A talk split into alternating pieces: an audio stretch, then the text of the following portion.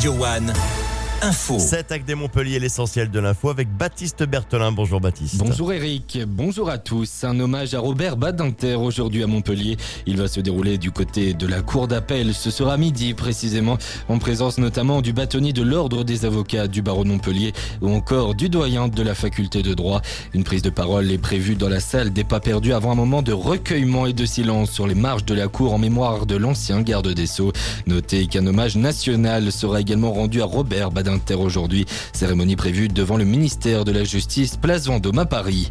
Un projet expérimental de dépollution pour les Tantaux. Il concerne la zone de la Bordelaise à Frontignan. Ce plan a été présenté hier par 7 aglopoles Méditerranée. Une enveloppe de près de 70 000 euros pour restaurer cette zone qui compte près de 30 épaves. 15 devraient être retirées d'ici vendredi prochain. Notez que pendant 15 jours, un arrêté interdit l'accostage des bateaux. Objectif, faire découvrir le monde du travail aux plus jeunes. Vous l'avez peut-être déjà perçu sur les routes d'Agde, le camion itinérant Agatiou va à la rencontre des lycéens avec des casques de réalité virtuelle pour s'immerger, se projeter dans ce qui les attend dans quelques temps. Cette semaine, c'était du côté du lycée des Loubatières. Plus de 330 élèves ont pu profiter de ce dispositif. À la une également, le permis de conduire dématérialisé disponible à partir d'aujourd'hui en France. Cela a été annoncé par le ministère de l'Intérieur.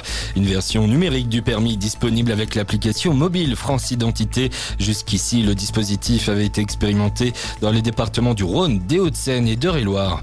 Et puis on termine par un mot de sport avec du foot. C'est le moment d'aller encourager les joueurs de Montpellier. À l'occasion des vacances scolaires, le MHSC ouvre ses portes au public ce matin pour l'entraînement des joueurs de Michel Derzakarian.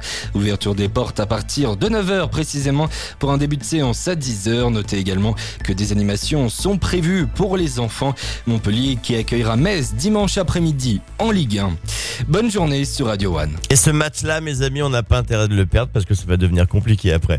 Merci infiniment Baptiste, on vous retrouve dans une heure pour refaire le point sur l'actualité locale.